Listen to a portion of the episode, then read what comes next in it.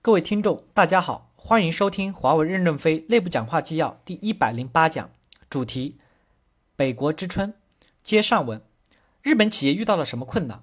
我们访问的是实业型公司，这样的公司相比其他类型的公司好一些，产品还在市场上有销售，现金流还能转得动。只是八年的经营成长曲线是一条平线，几乎没有增长，工资总额也几乎没有增长，甚至还略有下降。日本企业面临的三种过剩，沉重的压在企业的头上。使之调整困难，这三种困难是雇佣过剩、设备过剩和债务过剩。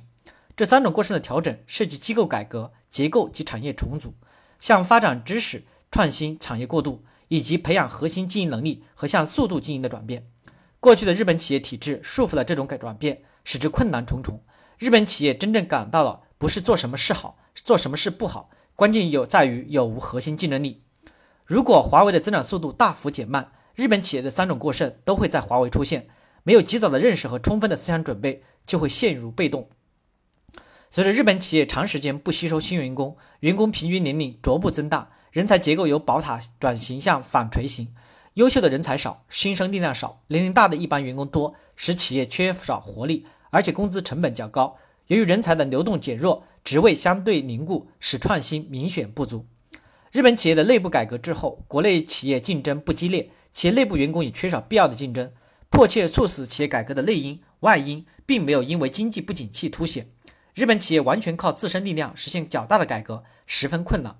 如前所讲，日本是一个治安很好、生活很舒适、稳定的国家。尽管八年未涨工资，并未足以消威胁消费，人们比较安于现状的生活。日本人连留学都很少出去，这种安定也不利于迫使企业痛下决心进行改革。尽管他们已经废除了年工序序列制、终身雇佣制，加强了绩效考核，日本企业现在内部也开始进行改组，重新划分结构，从一个大公司什么都干，逐步收缩到几大领域，然后这几大领域财务独立，共同品牌，使核算目标清晰化等等。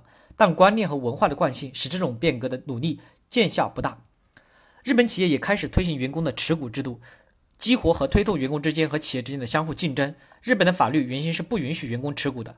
但日本企业在根本的竞争力提升上并没有有力度的行动，治标不治本，深层次的问题依然存在，苦熬是熬不出头的。因为日本一贯比较求稳，致使企业经营者年龄偏大，决策过程过于谨慎，许多重要的决策必须一致通过，少数人通不过要做工作，甚至有时做不通就拖着。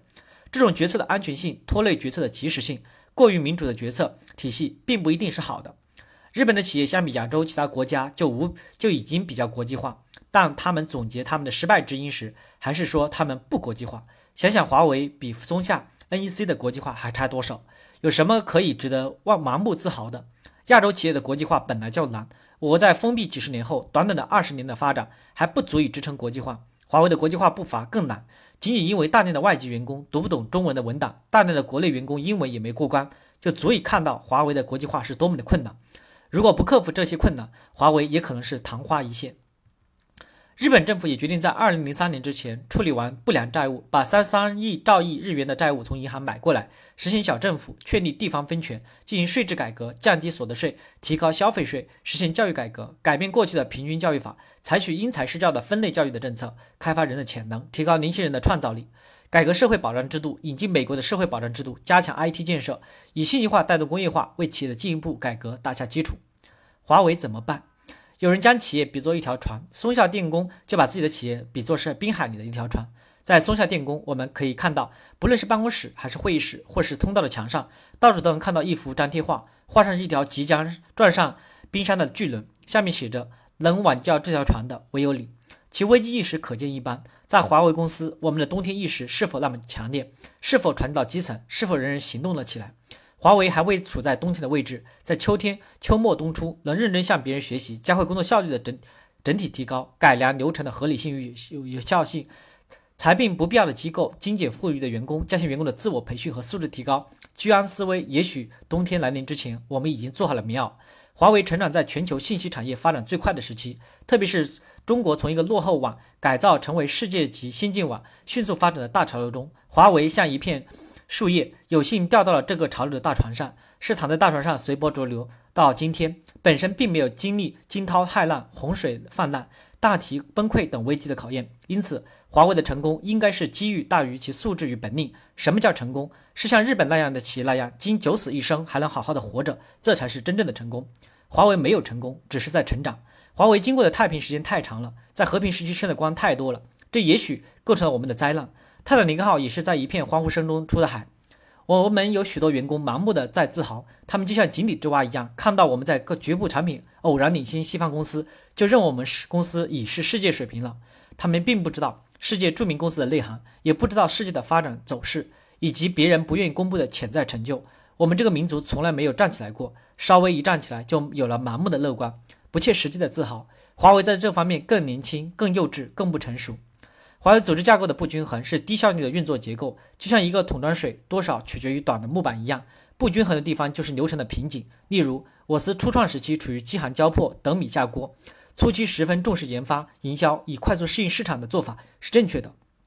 活不下去哪来的科学管理？但是随着创业初期的过去，这种偏向于并没有向科学合理的转变，因为晋升到高层干部。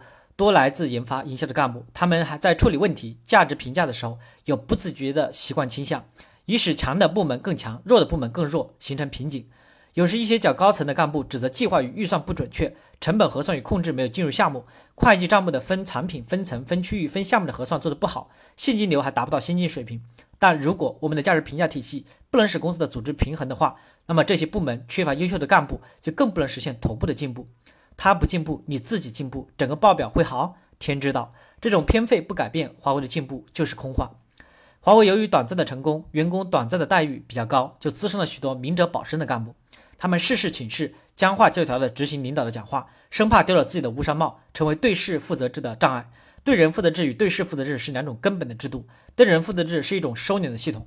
对事负责制依据流程及授权以及有效的监控，使最明白的人具有处理问题的权利，是一种扩张的管理体系。而现在华为的高中级干部都自觉不自觉地习惯于对人负责制，使流程化的 IT 管理推行困难，职业化、规范化、表格化、模板化的管理还十分的欠缺。华为是一群从青山帐里面出来的土八路，还习惯于埋个地雷、端个炮楼的工作方法，还不习惯于职业化、表格化、模块化、规范化的管理。重复劳动、重叠的管理还十分的多，这就是效率不高的根源。我看过相关秘书的工作，有条有序的一会儿就把事给做完了，而我们还要摸摸索索，做完了还不知合格否，又开一个小会审查。你看看，这就是高成本。要迅速的实现 IT 管理，我们的干部素质还必须极大的提高。指挥推行 IT 的障碍，主要来自于公司内部，来自于高高中级干部因电子流的管理权力丧失的失落。我们是否正确认识了公司的生死存亡，必须来自管理体系的进步。这种进步就是快速、正确、端对端、点对点，去除了许多中间环节。面临大批的高中级干部随 IT 的推行而下岗，我们是否做好了准备？为了保住帽子与权杖，是否可以不推行电子商务？这个关键是我们得说服我们的竞争对手也不要上，大家都手工劳动。我看是做不到的。沉舟这半千帆过，我们不前进，必定死路一条。华为存在的问题，不知要多少日日夜夜才数得过、数得清楚。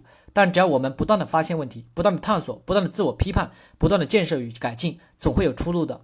就如松下电工招式的救滨海沉船的唯有本企业员工一样，能救活华为的也只有华为自己的员工。从来就没有什么救世主，也没有神仙皇帝。要创造美好的明天，全靠我们自己。冬天总会过去，春天一定来到。我们乘着冬天养精蓄锐，加强内部的改造。我们和日本企业一道度过这严冬。我们定会迎来残雪消融、溪流淙淙，华为的春天也一定会来临。创业难，守业难，守成难，知难不难。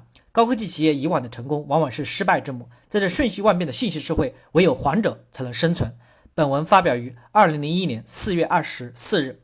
谢谢大家的收听。